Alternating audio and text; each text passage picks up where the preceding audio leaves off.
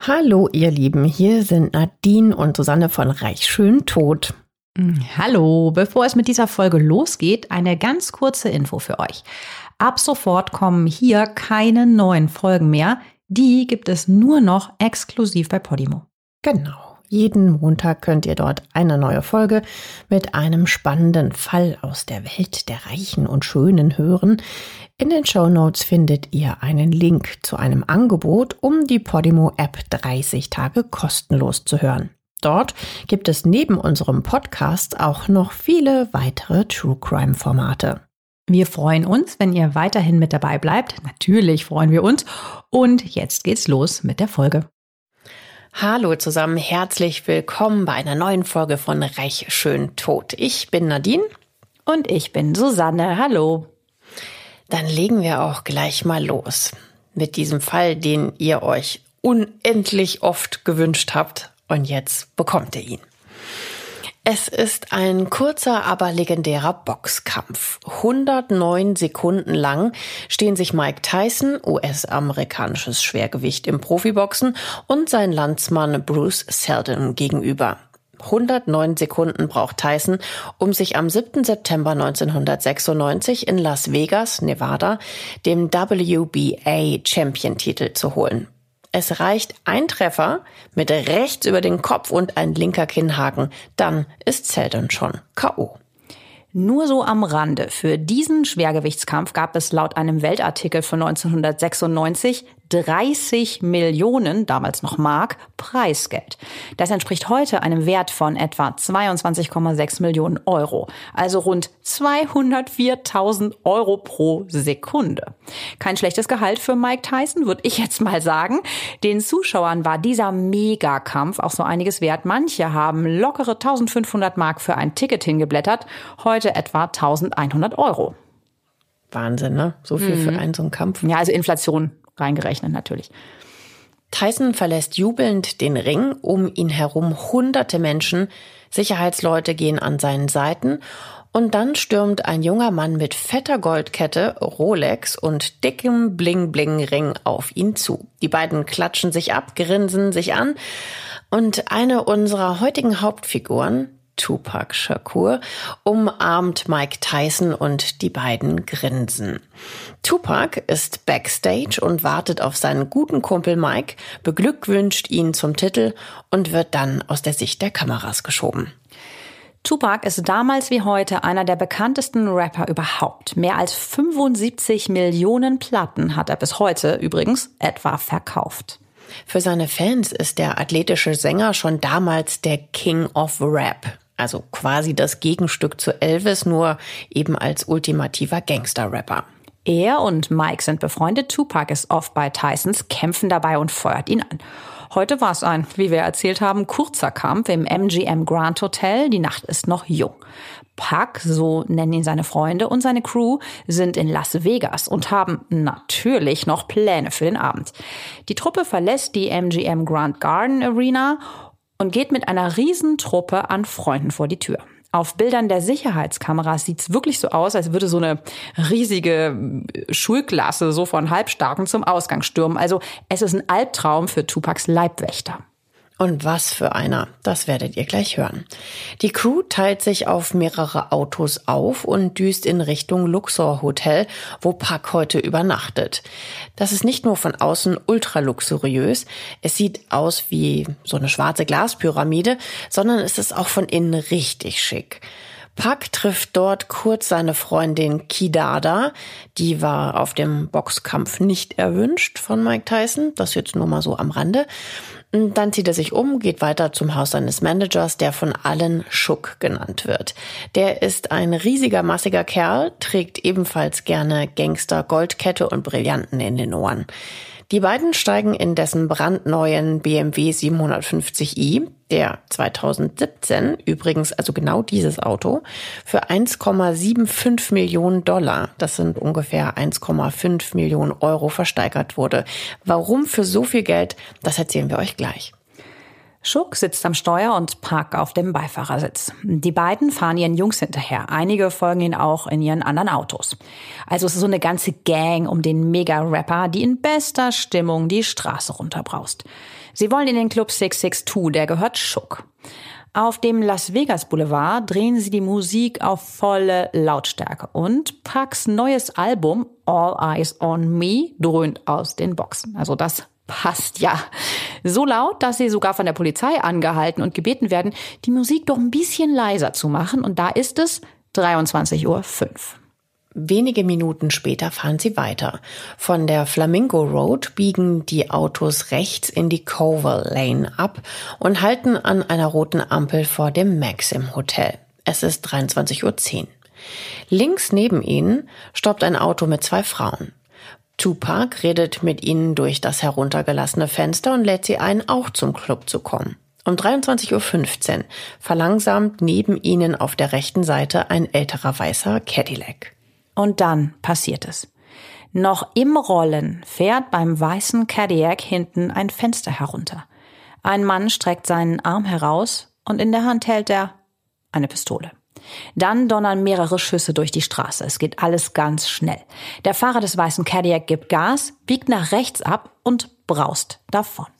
Der BMW mit Schuck und Pack fährt an, wendet um 180 Grad, fährt noch eine Meile weiter, schlingert und kommt dann zum Stehen, weil auch die Reifen von den Kugeln getroffen wurden. Wegen der Schüsse auf offener Straße wird sofort die Polizei verständigt und die Einsatzkräfte sind einige Minuten später vor Ort.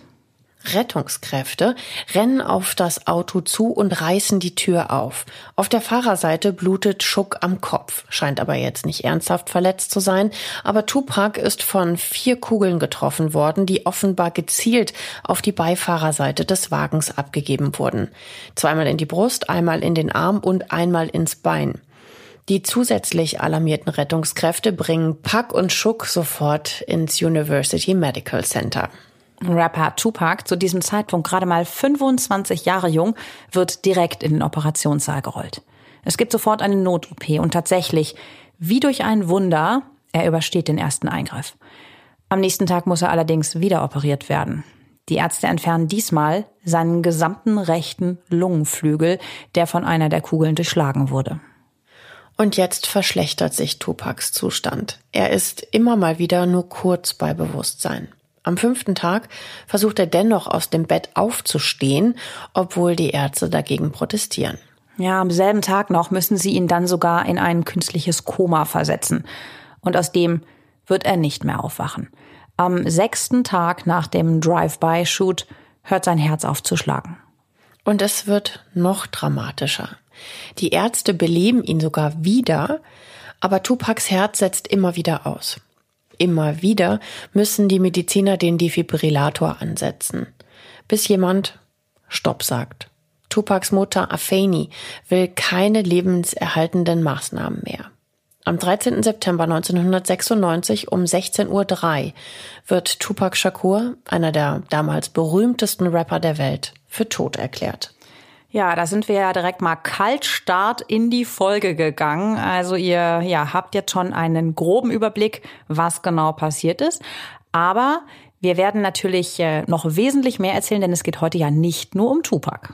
Ihr bekommt natürlich die ganze Geschichte von uns, die Geschichte von Tupac Shakur natürlich, aber auch seinem Freund und Feind Notorious B.I.G.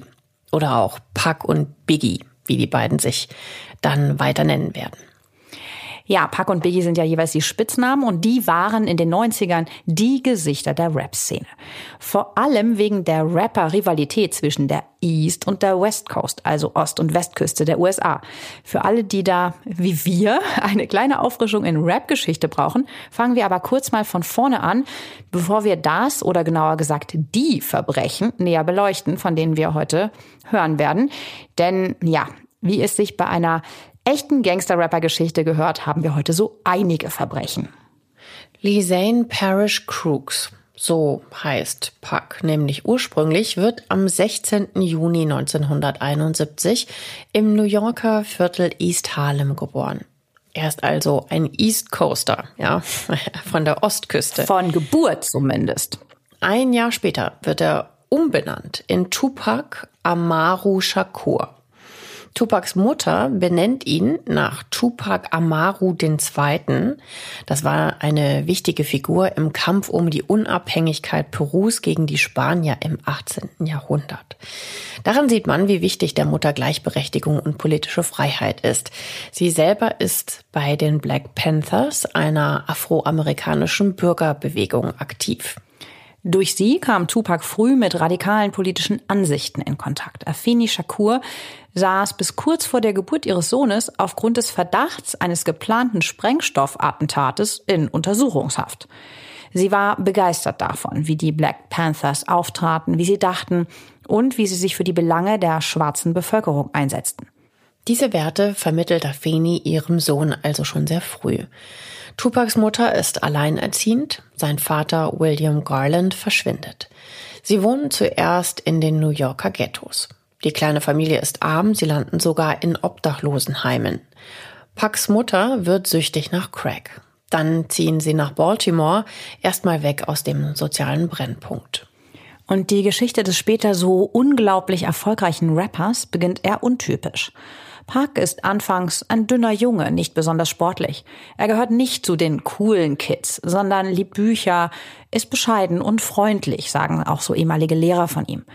Park geht zu der Zeit auf die Baltimore School for the Arts und studiert Schauspiel, Poesie, Jazz und sogar Ballett. Wahnsinn, ne? Kann man sich gar nicht vorstellen. Die schönen Künste liegen ihm aber. Puck spielt auch Theater, also zum Beispiel tatsächlich auch Stücke von Shakespeare. Und er tanzt auch eine Rolle im Ballettstück Der Nussknacker. Das Stück ist so schön, Der Nussknacker. Ja, total. Kennen wir alle von Weihnachten, ne? Außerdem schreibt er Gedichte. An der Schule trifft er dann auch seine spätere engste Freundin, die ihr sicher auch alle vom Namen her kennt. Das ist nämlich die Schauspielerin Jada Pinkett, die spätere Frau und jetzige Frau von Will Smith. Ihr erinnert euch, die große Oscar-Drama war dieses Jahr, also 2022, wegen ihr. In dieser Zeit lernt Tupac auch Hip-Hop kennen. Für ihn sind ab jetzt seine Gedichte Rap-Texte, nur eben noch ohne Beat. Unter dem Namen MC New York fängt er an zu rappen.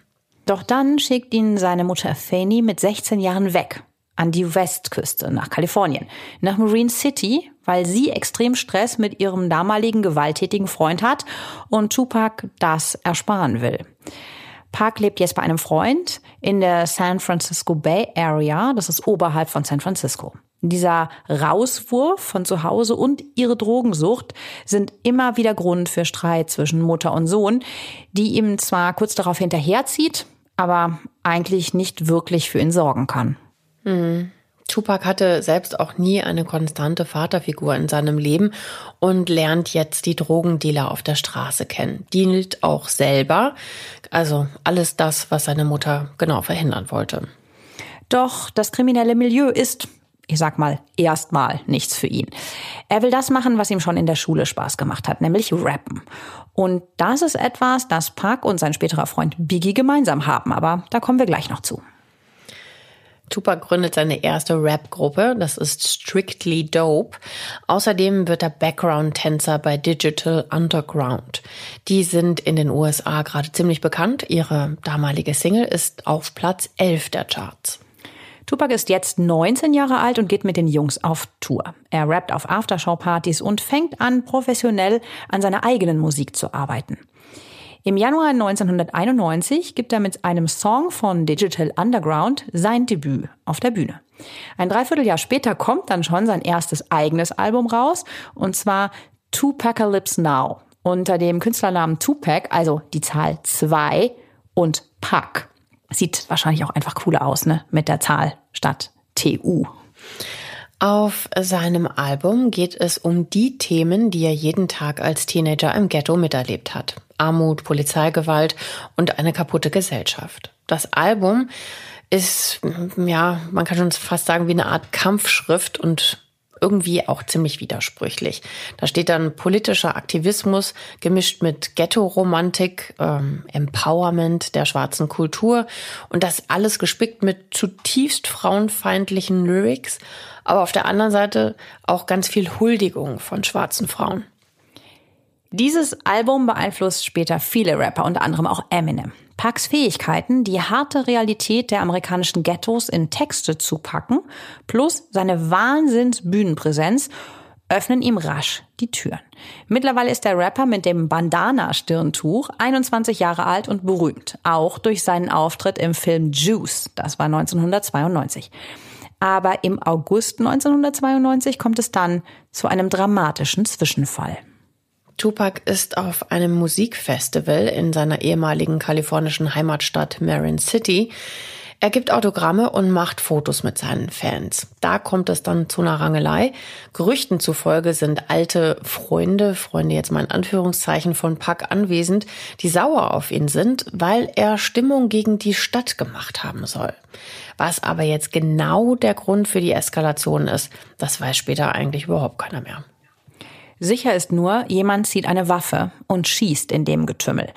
Und das Schreckliche passiert, auf einem Schulhof etwa 100 Meter entfernt wird ein sechsjähriger Junge auf einem Fahrrad am Kopf getroffen und stirbt. Bei der darauffolgenden Untersuchung stellt die Polizei fest, die Munition gehört zu einer Pistole, die auf Pack zugelassen ist. Aber Zeugen sagen aus, dass er sie nicht abgefeuert hat. Fazit. Der Junge ist tot, aber niemand wird angeklagt. Dieser Tod eines unschuldigen Kindes nimmt Pack sehr mit.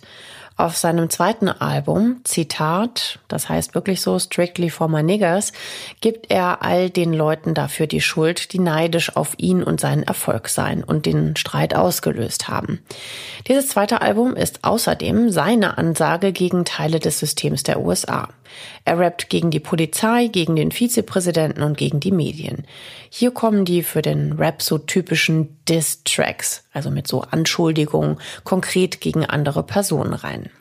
Er rappt aber auch für jemanden, zum Beispiel für seine Mutter Fanny.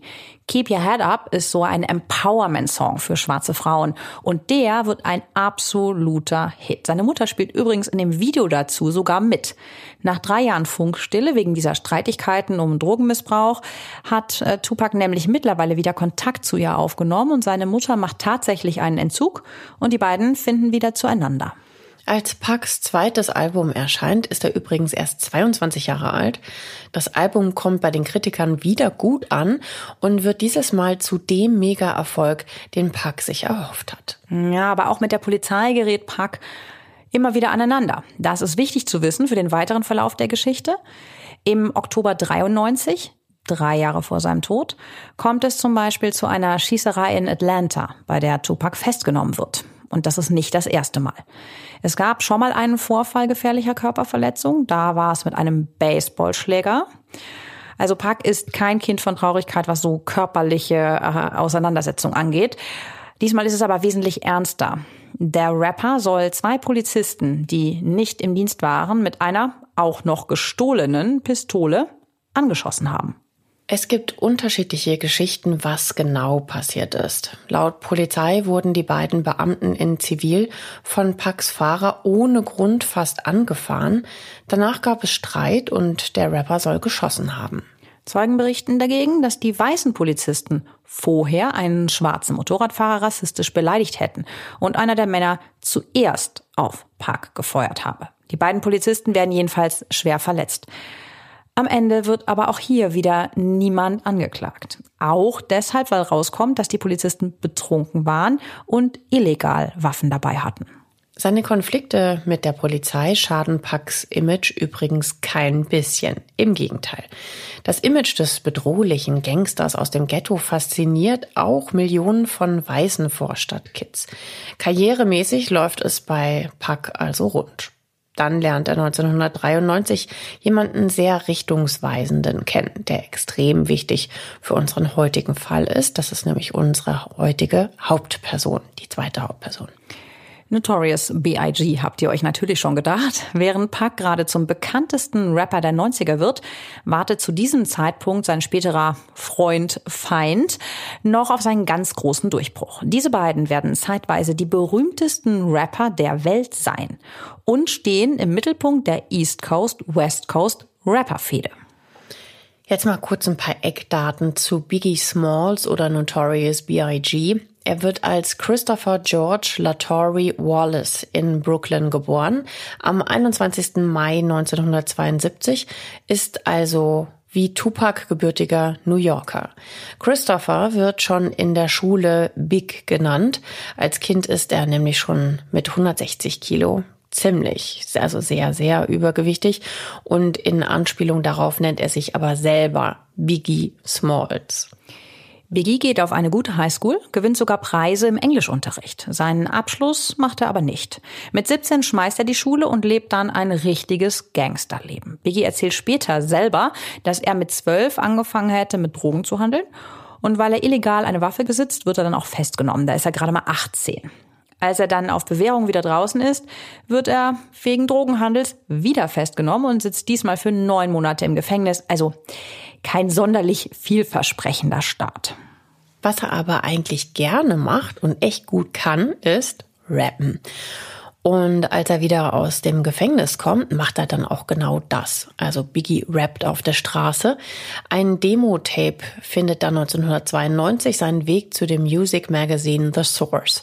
Dort gibt es eine Rubrik über unentdeckte Talente. Ja, und so unwahrscheinlich das dann immer so im Rückblick klingt, dieses Tape führt dann wirklich zum Erfolg. Biggie bekommt nämlich einen Vertrag mit Sean Combs, besser bekannt als Puff Daddy, beim Label Uptown Records. Ja, also mal gleich so ein richtig fetter Deal, ne? Denn das ist das R&B und Hip-Hop-Label der 80er und frühen 90er an der East Coast, also der Ostküste. Puff Daddy alias Jean Combs verkracht sich allerdings mit dem Inhaber und gründet nur wenige Monate später sein eigenes Plattenlabel, die Bad Boy Records. Und seine neue Entdeckung, Biggie, nimmt er dann auch gleich mit. Ja, und damit sind wir wieder zurück im Jahr 1993.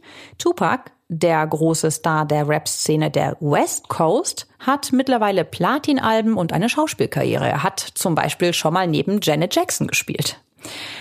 Tupac trifft in Los Angeles Biggie, der viel Talent und einen großen Mentor hat und gerade in den Startlöchern steckt. Die beiden lernen sich bei einer Hausparty kennen. Biggie fragt nämlich einen befreundeten Drogendealer, ob er ihn mit Pack bekannt machen könnte. Der lädt ihn dann zu der Party ein und die scheint echt legendär gewesen zu sein. Ein gemeinsamer Freund erzählt später, dass Biggie und Puck eine riesige Tüte Gemüse direkt aus dem Tiefkühlfach gegessen hätten. Ja, kann man machen, kann man auch nicht. Dann gab es den ein oder anderen Joint dazu und auch eine Rangelei im Garten mit ungeladenen Waffen ja, also das, was Rapper halt in ihrer Freizeit zu machen, sage ich jetzt mal. Und seit dieser Party sind die beiden offiziell beste Freunde. Ja, Puck besucht Biggie in New York, also East Coast, und Biggie Puck in Kalifornien, West Coast. Puck hilft ihm aber auch bei seiner Musik, also gibt Biggie Tipps und Ratschläge für seine Songs, also alles ist noch so total happy. Ja, die treten sogar gemeinsam auf. Am Madison Square Garden in New York geben die beiden ein Freestyle-Konzert. Oft, wenn äh, Puck auf der Bühne steht, nimmt er dann auch Biggie mit und lässt ihn auftreten. Biggie ist so von Puck überzeugt, dass er ihn sogar zu seinem Manager machen will. Aber da ist Puck so ein bisschen zögerlich. Er will Business und Freundschaft lieber nicht zu sehr vermischen und sagt Biggie, dass er besser bei Puff Daddy und dessen Label Bad Boy Records bleiben soll der würde ihn dann auch zum Star machen. Und das macht der Puff Daddy, alias P. Diddy dann ja auch. Meine Güte, die haben alle so viele Spitznamen, das ist Wahnsinn. Und das verändert sich im Laufe der Zeit auch so oft. Ne? Ja, das hat natürlich auch manchmal so mit Labelwechsel zu tun, weil der Name ja dann die Marke ist. Also bei Tupac ist das ja auch später mal so, dass er sich dann ein bisschen umnennt. Ja, aber ich hoffe, ihr habt noch den Durchblick. Also Biggie veröffentlicht erstmal mehrere Remixe und 1994 dann sein erstes Album, Ready to Die. Das steigt direkt in die Charts ein und es kommt sogar so gut an, dass Puff Daddy für seinen Schützling einen guten Deal nach dem nächsten an Land zieht. Also Biggie macht Musik mit Basketballer Shaquille O'Neal und sogar mit Superstar Michael Jackson. Dem haben wir ja übrigens zwei ganze Folgen gewidmet, falls ihr über den noch mal mehr hören wollt, über Michael Jackson. Das waren Fall Nummer 45 und 46. Bei Biggie läuft es auch privat ziemlich gut. Er heiratet im August 1994 die R&B-Sängerin Faith Evans. Er hat sie, kleine Rapper-Love-Story am Rande, bei einem Fotoshooting kennengelernt Sie war bei ihm auch Background-Sängerin und er hat wohl gleich zu ihr gesagt, also du bist die Art Frau, die ich echt gern heiraten würde. Und Faith sagt darauf dann so, tja, warum machst du es denn dann nicht? Tja, und zack, acht Tage später dann die Hochzeit. Ja, die waren mal flott unterwegs, die beiden. Faith Evans, falls sie euch nicht sofort ein Begriff sein sollte, hat später übrigens mit Whitney Houston und Kelly Price Heartbreak Hotel gesungen und mehrere Platinauszeichnungen eingeheimst. Genauso schnell ist es zwischen Biggie und Faith aber auch wieder vorbei. Genauso schnell, wie sie geheiratet haben. So schnell ist auch wieder zu Ende mit den beiden. Äh, weil Biggie soll nämlich direkt nach dieser Blitzhochzeit immer wieder Affären haben, unter anderem mit Lil Kim, auch eine Rapperin. Nach nur zwei Monaten zieht seine frisch gebackene Ehefrau Faith dann schon wieder bei ihm aus.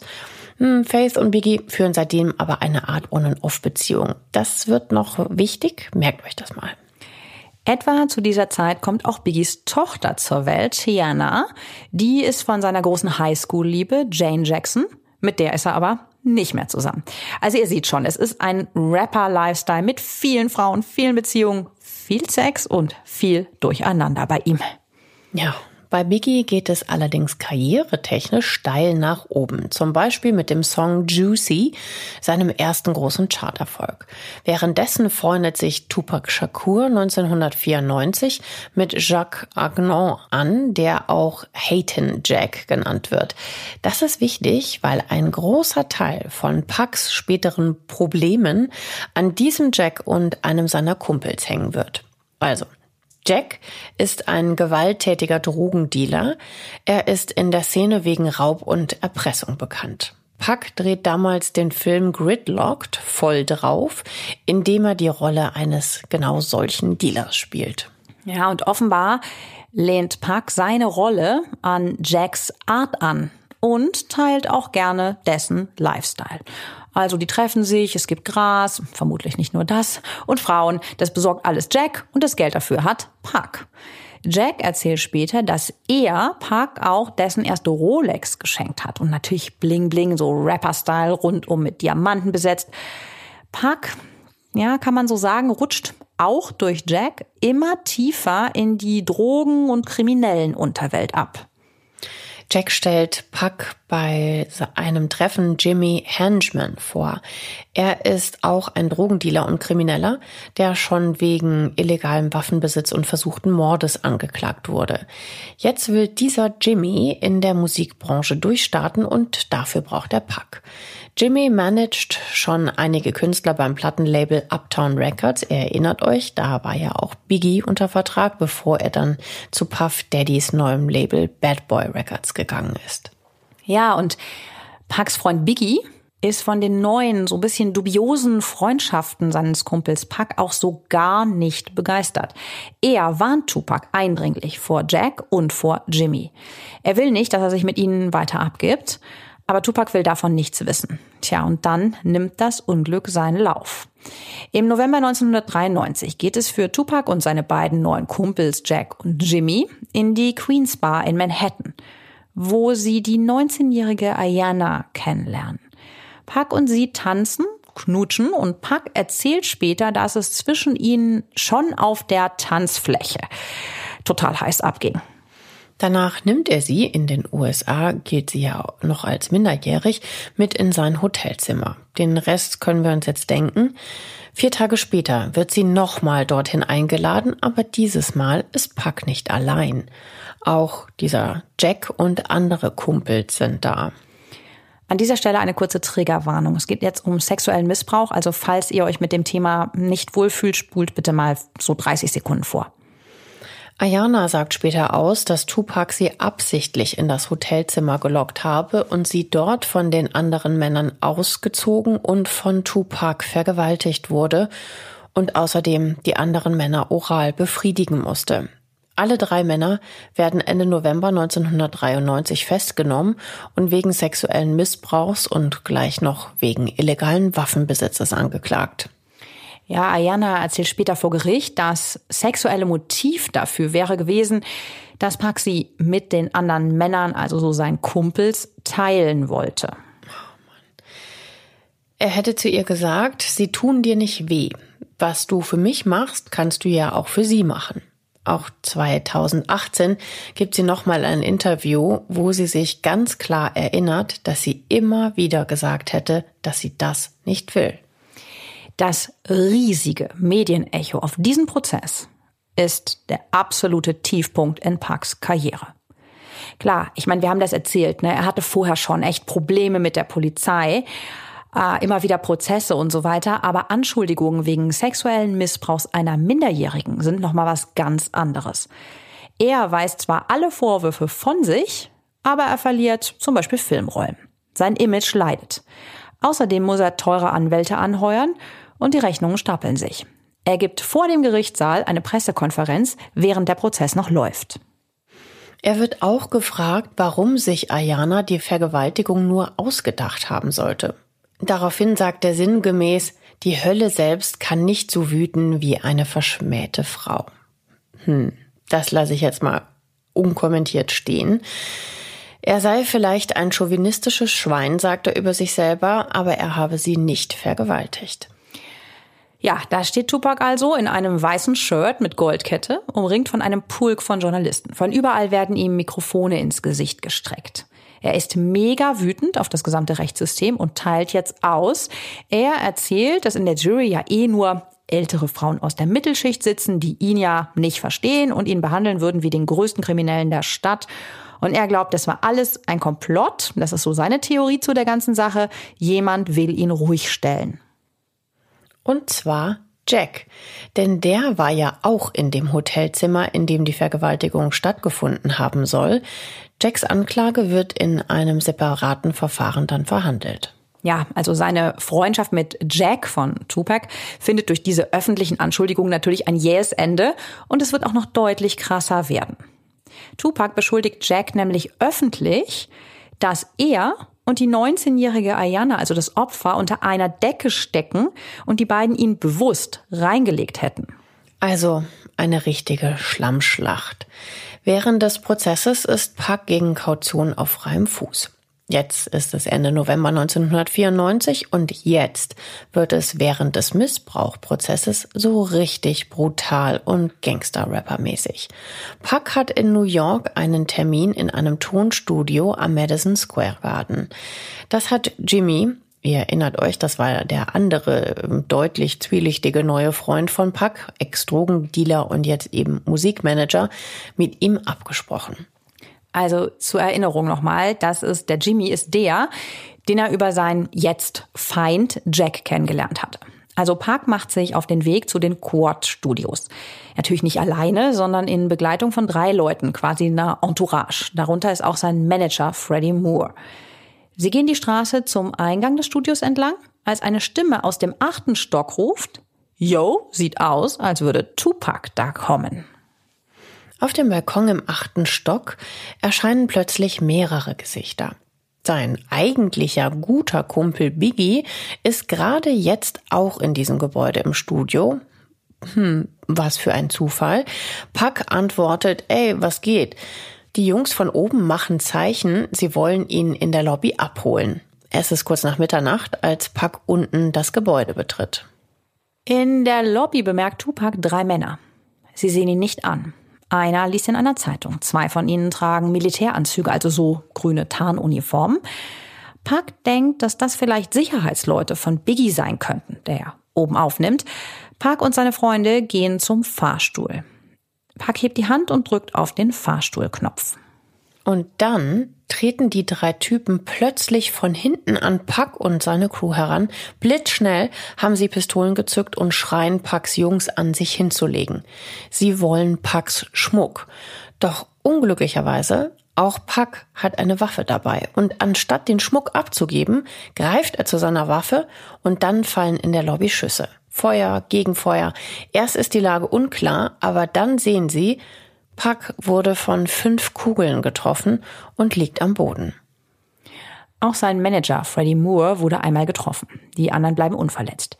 Die drei Angreifer schlagen und treten auf Puck ein. Sie nehmen ihm seine 10.000 Dollar Goldketten und seinen 30.000 Dollar teuren Ring ab. Seine diamantbesetzte Rolex lassen sie an Pax Handgelenk. Dann verschwinden sie. Manager Freddy versucht, die Räuber noch zu verfolgen, bricht dann aber blutend zusammen. Oben haben Biggie und Co. zwar die Schüsse gehört, aber scheinbar keine Ahnung, was in der Lobby gerade vorgefallen ist. Als Biggie mit dem Fahrstuhl unten ankommt, ist wenige Minuten später alles voller Polizei. Pax Bandana, also sein Stirntuch, liegt auf dem Boden, doch von dem Rapper selber fehlt jede Spur. Der wurde nämlich mit fünf Kugeln im Körper von seinen beiden Freunden zum Fahrstuhl geschleppt und in die achte Etage gefahren. Pack sitzt jetzt hier oben auf einem Stuhl und versucht, seine Blutungen mit Papiertüchern zu stoppen. Viele Leute stehen um ihn herum. Puff Daddy und der Manager Jimmy, der ihn ja dorthin bestellt hat, sind auch dabei. Alle starren den blutenden Rapper an. Und er fragt laut Zeugen angeblich erstmal nach einer Zigarette. Was für ein Bild, ja? Also ich meine, hallo, fünf Schüsse, der blutet total. Also es ist schon wirklich rappermäßig. Aus einem Fahrstuhl kommt dann ein Polizist und will logischerweise alle Anwesenden erstmal befragen. Doch keiner sagt etwas.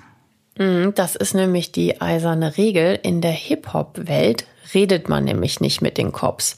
Selbst Pack als das Opfer nicht. Später erzählte er aber, dass ihm keiner der Leute dort im Studio in diesem Moment, als es um den Täter ging, ins Gesicht blicken wollte. Für ihn ist jetzt klar, das war kein zufälliger Überfall. Das war geplant. Ja, und in Pax Körper stecken aber immer noch die fünf Kugeln. Er ist dann auch nicht ganz bei sich, verwirrt und wird schließlich von Rettungskräften halbnackt auf eine Trage geschnallt und aus dem Gebäude getragen. Dort stehen Pax Kumpel Biggie, und ein paar andere und hunderte Journalisten. Das hat sich natürlich alles rumgesprochen. Und dann entsteht dieses berühmte Foto, das ihr vielleicht kennt. Wir haben es auch mal in die Shownotes verlinkt. Pack auf der Liege mit ausgestreckter Hand und erhobenem Mittelfinger. Und das ist nicht an die Paparazzi gerichtet, die mit ihren Kameras voll draufhalten, sondern an Biggie und seine Leute. Das sagt Biggies Freund Chico später selber so in einem Interview. Und an diesem Tag, Ende November 1994, nach den fünf Schüssen, werden aus den Freunden Puck und Biggie ganz öffentlich Feinde. Aber hat Biggie jetzt wirklich etwas damit zu tun? Und wie kommt Puck überhaupt dazu? Das klären wir gleich noch. Also Puck kommt jetzt erstmal mit seinen fünf Schusswunden ins Bellevue Hospital. Gleich 13 Ärzte kümmern sich um seine Verletzungen. Er wird operiert, besonders sein Bein hat es übel erwischt. Nach der OP fühlt Park sich schwach. Er hat ständig Angst, dass ihm jetzt auch jemand im Krankenhaus auflauern könnte, um ihm noch den Rest zu geben. Obwohl vor seiner Tür Sicherheitsleute aus seiner Gang stehen, ja, ist er fast so ein bisschen äh, paranoid. Nach drei Stunden hält er es nicht mehr aus und entlässt sich selber. Das haben die Ärzte da auch noch nie gesehen, aber Puck ist anscheinend so panisch, dass er sofort weg will. In ein Versteck irgendwo hin, wo ihn erstmal niemand findet. Zumindest bis zum nächsten Morgen, denn dann hat er wieder einen Gerichtstermin und den darf er auf gar keinen Fall verpassen, denn das Urteil in seinem Missbrauchsprozess wird da verkündet. Die 19-jährige Ayana hatte ihm ja die Vergewaltigung vorgeworfen. Und was ist das für ein Bild? Park wird bandagiert und in einem Rollstuhl sitzend in den Gerichtssaal geschoben, nur einen Tag nach der Schießerei in den Quad Studios. Die Jury hat ihr Urteil gefällt und es lautet schuldig. Zumindest in einem Punkt, aber das ist der wichtigste. Sie sprechen ihn wegen sexuellen Missbrauchs schuldig. Jack bekommt tatsächlich nur eine Bewährungsstrafe und der dritte Mann, der an der sexuellen Nötigung und Vergewaltigung beteiligt gewesen sein soll, muss sogar nur für vier Monate ins Gefängnis. Das findet Puck extrem ungerecht. Er darf gegen 25.000 Dollar Kaution zumindest erstmal auf freien Fuß, bis sein Strafmaß verkündet wird. Währenddessen ermittelt die Polizei wegen der Schießerei in den Quad-Studios. Aber in der Hip-Hop-Szene redet weiterhin niemand mit den Cops. Die Ermittlungen stocken. Die Polizei vermutet, dass die Schießerei eine direkte Antwort auf Parks Äußerungen in der Presse war. Er behauptet ja, dass das alles nicht stimmt mit den Anschuldigungen, mit der Anklage gegen ihn, dass er absichtlich mit einer Minderjährigen in eine Art Sexfalle gelockt worden sei Und er sagt ja auch immer, dass es keine Vergewaltigung war, oder das hatte er so ja der Presse erzählt. Puck beschuldigt als Drahtzieher für das alles Jack und auch seinen anderen etwas zwielichtigen Freund Jimmy. Biggie soll übrigens auch bei der Schießerei in den Tonstudios mit drin stecken. So sind die Gerüchte zumindest. Und es heißt sogar, dass auch Biggies Manager Puff Daddy von dem Hinterhalt auf Puck in der Lobby wusste. Also eine riesige Intrige insgesamt. Beweise, dass Biggie etwas mit der Schießerei zu tun hatte, gibt es aber erstmal nicht. Erst viel, viel später kommt da noch Licht ins Dunkel. Ja, das fassen wir euch mal kurz zusammen, wie sich das wirklich Jahrzehnte fast später aufklärt. Also in Kurzform, ganze 17 Jahre später gibt es nämlich tatsächlich ein Geständnis, jetzt in diesem Fall der Schießerei, und zwar von einem gewissen Isaac Dexter. Das ist ein verurteilter Mörder. Ja, der geht 2011 an die Öffentlichkeit und gesteht, er war einer der Männer in den Militäranzügen der, wo der Parker dachte, das sei vielleicht eine Security von Biggie und die ihn der dann überwältigt haben. Der uns mittlerweile gut bekannte Jimmy soll ihn angeheuert haben. Für 2500 Dollar soll Isaac Dexter angeblich Puck mit zwei anderen ausrauben. Ja, er sagt, damals wäre der Deal gewesen, die Gang hätte den Schmuck behalten können, nur Pax Ring wollte der Auftraggeber, der Jimmy, angeblich als Trophäe für sich selber haben. So erzählt das Isaac Dexter laut der Zeitung The Village Voice. Also fest steht, angeklagt wird wegen dieser Schießerei in New York bei diesem Tonstudio niemand außer in einem Song, den Puck später veröffentlicht. Darin nennt er Jimmy konkret beim Namen und macht ihn für die Schießerei mitverantwortlich. Für ihn ist es schwerer Verrat seiner angeblichen Freunde Jimmy und Biggie und einiger anderer. Ja, weil er ja eben immer noch denkt, der Biggie wusste davon. Weil wie kann das sein, dass der zur selben Zeit an diesem Ort war? Jetzt aber nochmal zurück. Wir waren ja eigentlich beim Missbrauchsprozess, in dem Park schuldig gesprochen wurde, seiner Meinung nach wegen eines Komplotts gegen ihn. Einige Wochen nach dem Urteil wird jetzt das Strafmaß verkündet.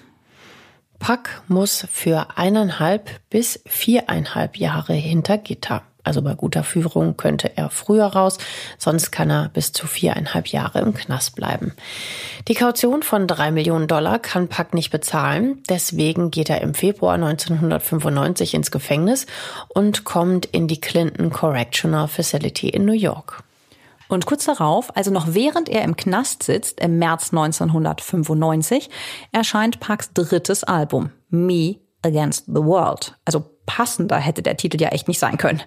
Das Album geht sofort auf Platz 1 der US-amerikanischen Albumcharts und er verkauft in den ersten Wochen über 240.000 CDs. Also so viele hat noch nie ein Rapper vorher verkauft.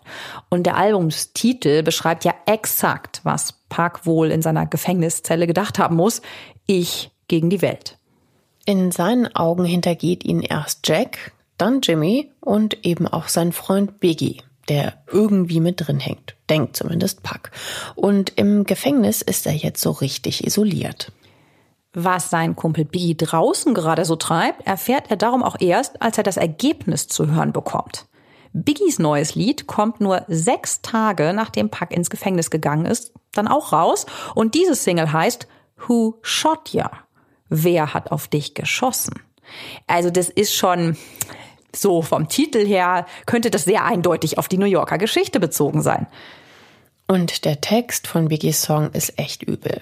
Es ist eine brutale Story, in der jemand Biggie etwas antun will und er ihn dafür umbringt. Puck bezieht den Text von Biggie auf sich und sie droht. Und das East Coast West Coast Battle ist jetzt in vollem Gange. Biggies Produzent sagt später, dass Biggie bei dem Song aber in Wirklichkeit überhaupt nicht an Puck gedacht hat. Hm, wer weiß, ob das so stimmt. Ja, also Puck äh, arrangiert auf jeden Fall ein Interview mit dem Hip-Hop-Magazin Vibe. Dem Journalisten erzählt er, wie der Angriff in New York in der Lobby des Tonstudios genau abgelaufen ist und beschuldigt nochmal ganz konkret zwei Personen. Er sagt, dass die Täter in Militäranzügen Sicherheitsleute von Biggie gewesen sein könnten. Und er erzählt auch, wie Manager Puff Daddy nach der Tat nicht in seine Nähe kommen wollte, ihn alle schuldig angeschaut hätten und er glaubt, dass sie alle etwas von dem Angriff gewusst haben könnten. Also Pack gießt jetzt schon noch mal richtig schön Öl ins Feuer. Das Interview erscheint im April 95 und Biggie ist total geschockt. Also Puck glaubt wirklich, dass er und seine Leute etwas mit diesen Schüssen zu tun haben. Oder aber Puck ist vielleicht eifersüchtig auf den Erfolg seines Kumpels Big, also Notorious B.I.G., weil ja, weil der natürlich jetzt auch so durch die Decke geht und ähm, mit seinem Song und vielleicht will er jetzt auch einfach nur so einen PR-wirksamen Rapper-Streit in der Öffentlichkeit anzetteln. Also darüber können wir nur spekulieren. Fakt ist, überall gibt es Gerüchte, Verschwörungstheorien und gegenseitige Hasstiraden oder Disses. Nun gehört ja das gegenseitige Provozieren zum Rap-Spielchen dazu. Aber das hier geht Biggie dann doch etwas zu weit, denn er und Park waren ja tatsächlich, wie wir erzählt haben, mal richtige Freunde. Jetzt sind sie in zwei verfeindeten Lagern, die sich schon länger und auch über andere Künstler hinweg dissen. Die East Coast, also die Ostküste, allen voran New York und auch Philadelphia, beansprucht die Rapmusik für sich. Hier stammt sie her. Im Westen, der West Coast von Kalifornien, haben Manager und Künstler wie Ice Cube und Dr. Dre davon die Nase voll. Einer davon, der ganz am Anfang erwähnte Produzent Shook Knight. Er ist ein ehemaliger Bodyguard, der im Musikbusiness als Manager sein Glück versucht und mit Rapper Dr. Dre einen ganz großen Deal landet. Ja, die beiden gründen zusammen eine neue R&B und Hip-Hop-Plattenfirma, die Death Row Records in Kalifornien. Sie sind also jetzt die West Coast und repräsentieren die Rapper von dort. Und auf der Suche nach Künstlern hat Manager Schuck ein Auge auf Puck geworfen. Im Gefängnis kriegt Puck zwar nicht viel Besuch, aber einer kommt öfters vorbei. Genau, Schuck. Er erzählt ihm, dass er ihn unterstützen will, privat und bei seiner Musik. Ja, der hatte auch ein ganz klares Motiv. Schuck will mit seinen Death Row Records größer sein als Bad Boy Records. Das ist ja das Label von Puff Daddy an der East Coast. Bei Schuck sind schon Dr. Dre und Snoop Doggy Dogg unter Vertrag. Mit Puck will er eine noch größere Hausnummer an der West Coast werden. Doch Puck muss erstmal aus dem Gefängnis raus. Gesagt, getan. Am 12. Oktober zahlt Schuck satte 1,4 Millionen Dollar Kaution für Pack. Von seiner Strafe sitzt Pack daher also nur ein knappes Jahr ab. Im Gegenzug soll der für Schucks Plattenfirma drei Alben auf den Markt bringen. Tupac selbst will jetzt aber vor allen Dingen eins, nämlich Rache und Musik machen. Ist ja gut, dass das im Rap beides so gut zusammen funktioniert. Wenige Tage nach seiner Entlassung ist Tupac in Los Angeles. Manchmal ist er bis zu 18 Stunden im Studio, erzählen ehemalige Kollegen. Sogar die anderen im Tonstudio schlafen manchmal dort, weil er praktisch da einzieht. Nur zwei Monate später, im Dezember 1995, kommt Tupacs Comeback-Single raus und ihr kennt sie alle. Es ist California Love mit Dr. Dre. Das ist ein Lied, das ganz eindeutig Tupacs Loyalität in diesem East- und West Coast-Konflikt zeigt. Pac gehört fest zum Westen. Schon zwei Monate später kommt dann auch Pacs viertes Album raus, All Eyes on Me. Und wer sich erinnert, das läuft im Radio kurz bevor Pac erschossen wird. Es ist ein Doppelalbum mit 27 Songs damit hat er schon mal zwei seiner drei Alben fertig, die er für Death Row produzieren muss. Pax Platte ist diesmal hm, anders. Ja, der Journalist Kevin Powell schreibt später, dass Puck als eine ganz neue Person aus dem Gefängnis gekommen ist, viel aggressiver und wütender als davor. Ein Beispiel ist Hit 'em Up. Deutlicher kann Puck in diesem Diss-Track gar nicht werden. Ob Puff Daddy, Biggie, Lil Cease, alle, die er verdächtigt, hinter den Schüssen auf ihn in der New Yorker Tonstudio-Lobby zu stecken, werden namentlich erwähnt und zur Schnecke gemacht. Eine ganz bestimmte Zeile bringt Biggie aber so richtig auf die Palme. You claim to be a player, but I fucked your wife. Ein weiterer Tiefpunkt in der Feindschaft der beiden ehemaligen Freunde. Ja, Biggie und seine Frau Faith Evans. Wir hatten das ja am Anfang mal erwähnt. Das war diese R&B-Sängerin, die er nach einem Fotoshooting nach nur acht Tagen geheiratet hat, sind ja in einer On-Off-Beziehung. Und zu der Zeit, als das Lied herauskommt, im Oktober 1995, sind sie gerade mal wieder getrennt. Ja, jetzt stellt sich natürlich die Frage, irgendwie hatte Park dann wirklich was mit ihr? Hm, das wäre natürlich schon ziemlich übel, ne? So die Ex-Frau seines Kumpels. Ähm, tja. Also Faith sagt dazu, dass sie Park tatsächlich in einem Club in Los Angeles getroffen hat. Und er will, so sie, dass sie auf seinem Album singt. Wenige Tage später treffen sie sich dann im Studio. Also bei ihr klingt es alles ganz harmlos. Puck erzählt in seinem Song natürlich eine ganz andere Geschichte und befeuert damit Biggies Eifersucht.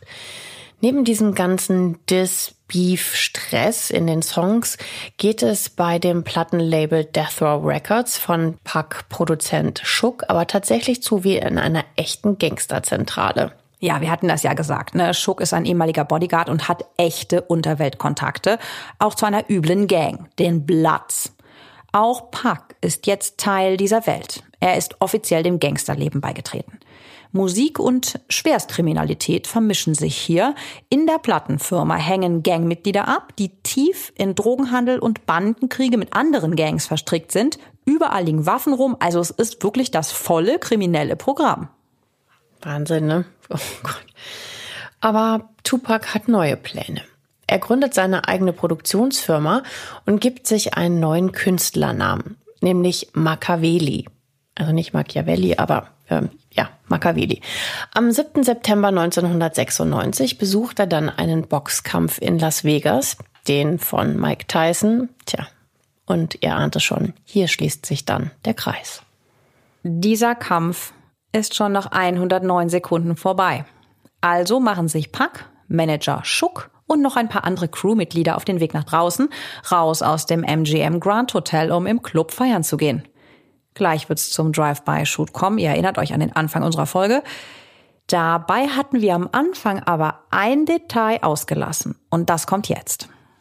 Mit dabei bei der Truppe und Pack ist auch ein gewisser Trevin Lane. Der gehört zu einer Untergruppe der kriminellen Gang Bloods, von denen wir ja eben schon berichtet haben, mit dem Schuck und auch Tupac sympathisieren. Und er wurde vor einigen Wochen in einem Schuhladen angegriffen. Tja, und wen sieht dieser Trevor Lane jetzt wenige Meter entfernt? Sein Angreifer. Der heißt Orlando Anderson und ist von der rivalisierenden Gang der Bloods. Das sind die Southside Crips. Trevin Lane sagt Puck, wen er gerade entdeckt hat, und bei Tupac brennen die Sicherungen durch. Tupac rennt auf Orlando zu und schlägt ihn mitten ins Gesicht. Es gibt von dem Kampf sogar eine Aufnahme der Sicherheitskameras. Ein ganzer Pulk von Menschen liegt auf einmal auf Orlando Anderson. Erst die Sicherheitsleute des Hotels können die Kämpfenden voneinander trennen. Dann stapft Puck mit seiner Entourage im Schlepptau aus dem Hotel. Ja, und jetzt kommen wir zu der Szene, die wir euch eingangs beschrieben haben. Die Gruppe rund um Tupac will zum Club 662. Sie fahren mit mehreren Autos los. Um 23.15 Uhr hält Tupacs Auto an einer Ampel. Dann fallen die Schüsse aus dem Auto neben ihm. Sechs Tage später ist Tupac Shakur tot. Und die Polizei in Las Vegas ist seitdem total überfordert. Keiner will mit den Cops reden. Das kennen wir ja schon. Dann löst die Schießerei, bei der Pack getroffen wird, auch noch einen Bandenkampf in der Stadt aus. Die Bloods und die Crips und auch noch andere Gangs gehen gegeneinander los. Es herrscht ein gewaltiges Chaos. Hier und da fallen Schüsse auf der Straße. Die Bewohner von Las Vegas sind auch total verunsichert. 300 Polizisten sind in der ganzen Stadt unterwegs. Es gibt 27 Festnahmen. Es gibt auch eine große Razzia im Oktober 96 beim Plattenlabel Death Row Records von Schuck. Ja, aber diese Razzia liefert keine eindeutigen entscheidenden Hinweise. Im Mordfall Tupac gibt es erstmal keinen Fortschritt, wer der Täter war. Dafür gibt es so einige Gerüchte, wieder mal. Auch hier ist wieder die Frage, hat Biggie etwas damit zu tun, wie Pack ihm das ja schon bei der New Yorker Schießerei im Tonstudio unterstellt hatte? Biggie und seine Familie gehen jetzt sogar so weit, dass sie private Dokumente veröffentlichen, die beweisen sollen, dass Biggie in New York im Studio war, als in Las Vegas auf Pack geschossen wurde. Es gibt keinerlei konkrete Beweise, dass Biggie etwas damit zu tun hat. Und dann, zwei Tage nach Tupacs Tod, wird Biggie sogar selber im Krankenhaus eingeliefert. Ja, er hatte einen Autounfall. Biggie muss aus dem Wrack sogar herausgeschnitten werden. Er ist wochenlang im Krankenhaus und der Tod von Puck nimmt ihn wirklich extrem mit. Er will es gar nicht wahrhaben, dass sein früherer Freund und Mentor erschossen wurde, erzählt seine Ex-Frau Faith später. Er sei total aufgelöst gewesen und hätte viel geweint. Und Biggie hat außerdem Angst, denn wenn sogar Tupac einfach auf der Straße erschossen werden kann, ja, dann kann auch er nicht sicher sein. Wenn sich jetzt Tupacs Anhänger gegen ihn verschwören und diese Beschuldigungen in Tupacs Songs und Interviews glauben, dass er, also Biggie, damit was zu tun hat, tja, geht's ihm dann selber ans Leder? Und natürlich die Frage, wer hat denn jetzt Tupac ermordet und warum? Tja, leider. Die Polizei findet erstmal nichts heraus. Neben Biggie und Puff Daddy wird auch Manager Schuck verdächtigt, weil sein Goldesel Puck ja vorgehabt haben soll, das Label zu verlassen und sein eigenes gegründet hatte. Das wäre natürlich ein Motiv. Aber die konkreten Beweise fehlen. Von daher wird tatsächlich niemand angeklagt. Ach, und natürlich noch was zu äh, Tupac in seinem Song in Black Jesus rappt der vor seinem Tod, er will, dass er später verbrannt wird und dann seine Asche in einem Joint geraucht wird. Und ganz krass, seine Freunde haben das anscheinend wörtlich genommen und tatsächlich einen Tupac-Joint mit kleinen Anteilen seiner Asche geraucht. Also, so heißt es. Boah, Sechs Jahre nach der Schießerei veröffentlicht die Los Angeles Times 2002 eine bis heute recht populäre Mordtheorie. Darin tippen die Journalisten auf Orlando Anderson als Pucks Mörder. Ja, das ist natürlich, ihr erinnert euch, der Typ, der äh, direkt vor Pucks Tod diese Auseinandersetzung mit ihm hatte.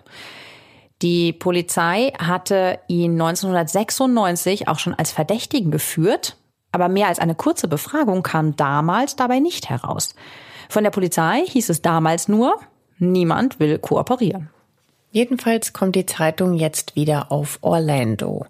Als Mitglied der South Side Crips, der verfeindeten Gang der Bloods, mit denen ja sympathisierte, hätte Orlando zumindest ein eindeutiges Motiv. Rache nach der Prügelei mit Puck. Und deswegen habe er ihn dann einfach erschossen. So die Zeitung. Nur fragen kann die leider keiner mehr, denn Orlando kommt 1998 bei einer anderen Schießerei ums Leben. Ich meine, das ist ja Wahnsinn. Ne? Also wir haben heute wirklich ganz schön viel Gewalt und ganz schön viele Tote.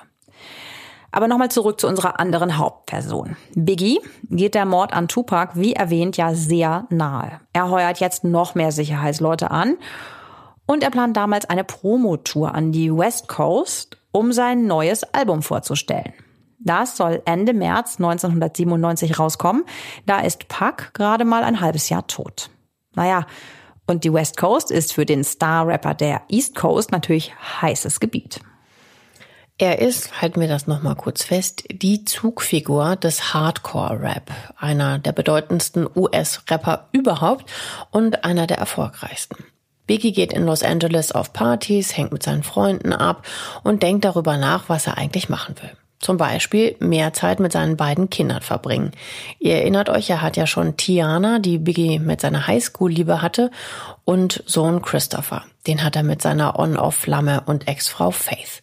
Er ist zu diesem Zeitpunkt noch kein halbes Jahr alt. Also Biggie stellt sich halt vor, die Kinder abseits von dem Musikbusiness zu erziehen. Er will es jetzt also tatsächlich etwas ruhiger angehen lassen. Also ehrlich gesagt kann ich das total nachvollziehen nach diesem ganzen Streit und der Gewalt und den Gerüchten.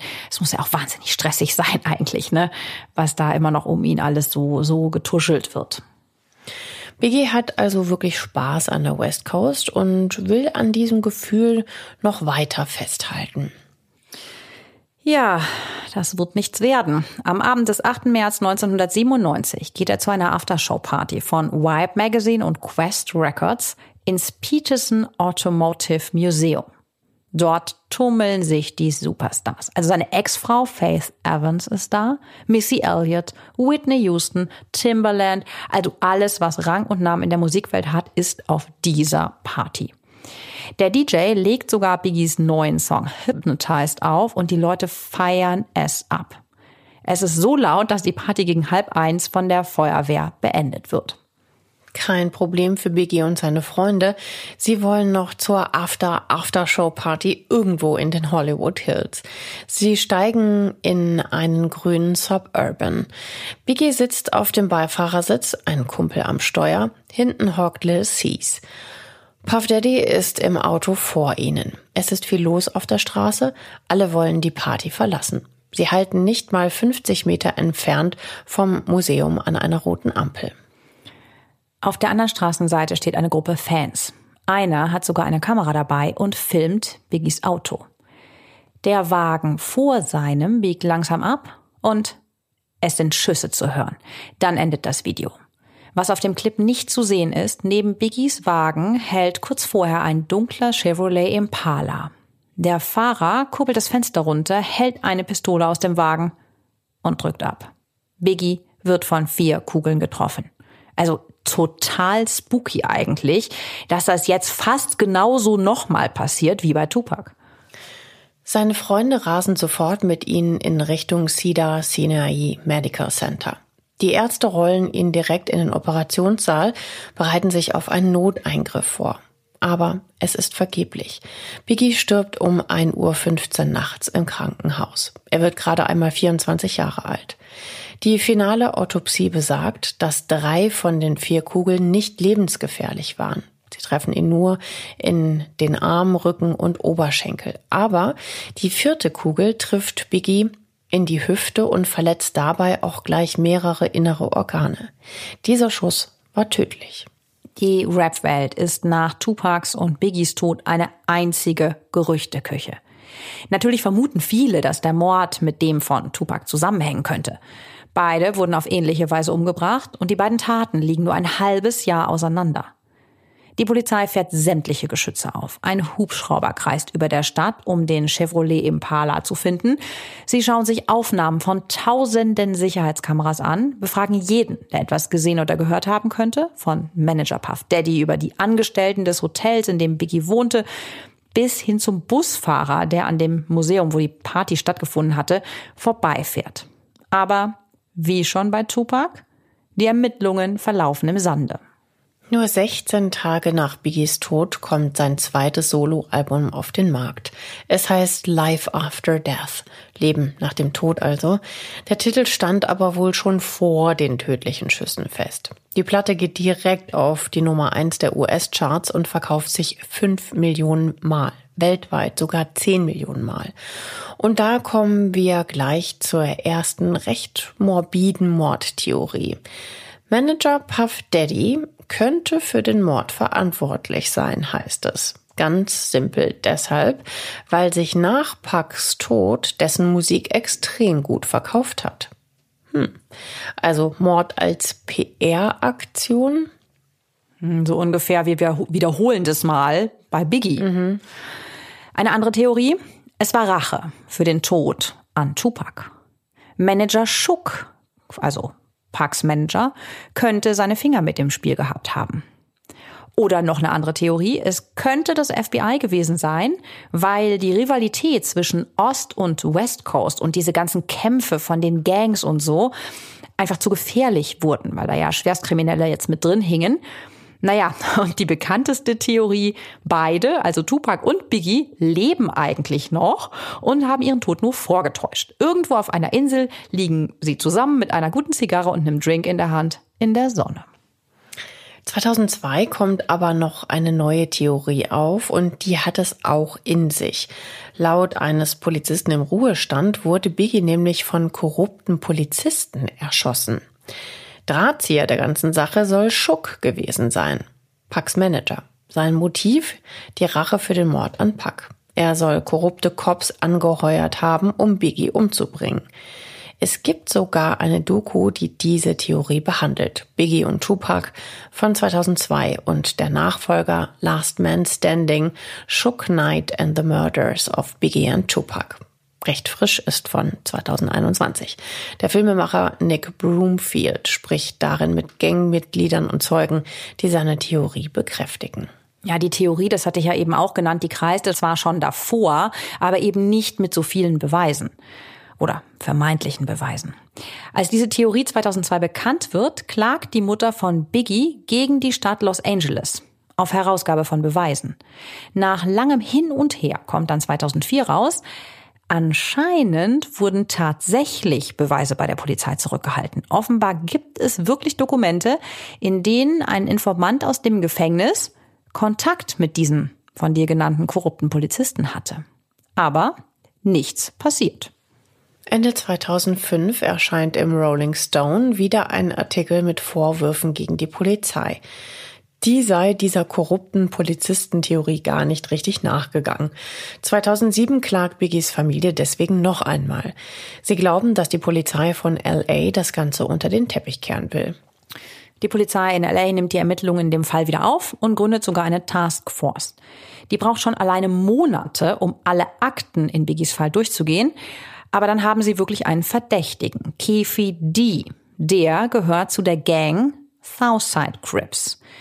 Die Polizei weiß, dass er am Tag von Biggies Tod in LA war. Und jetzt erarbeiten die Detectives eine Taktik. Sie sammeln alle möglichen Informationen über Keith D. Er ist Drogendealer, war schon mal im Gefängnis und fängt nach seiner Entlassung direkt wieder mit dem Dealen an. Diese Infos könnten die Cops gegen ihn verwenden, um im Gegenzug von ihm mehr über den Mord an Biggie zu erfahren. Nur was dabei herauskommt, damit hat keiner gerechnet. Ja, da schließt sich nämlich jetzt so ein bisschen der Kreis zu einer anderen Mordtheorie. Keith die sagt nämlich aus, dass er nichts mit dem Mord an Biggie zu tun hat, aber er hätte da einen Verwandten.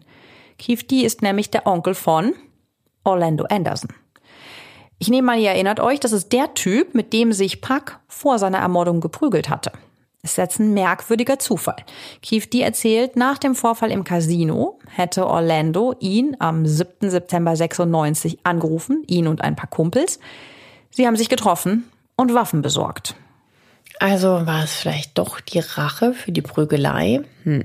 Aber Keith D sagt noch was, und zwar, dass Puff Daddy ihm und seiner Gang eine Million Dollar versprochen hätte, wenn sie Puck und Schuck im Auto angreifen.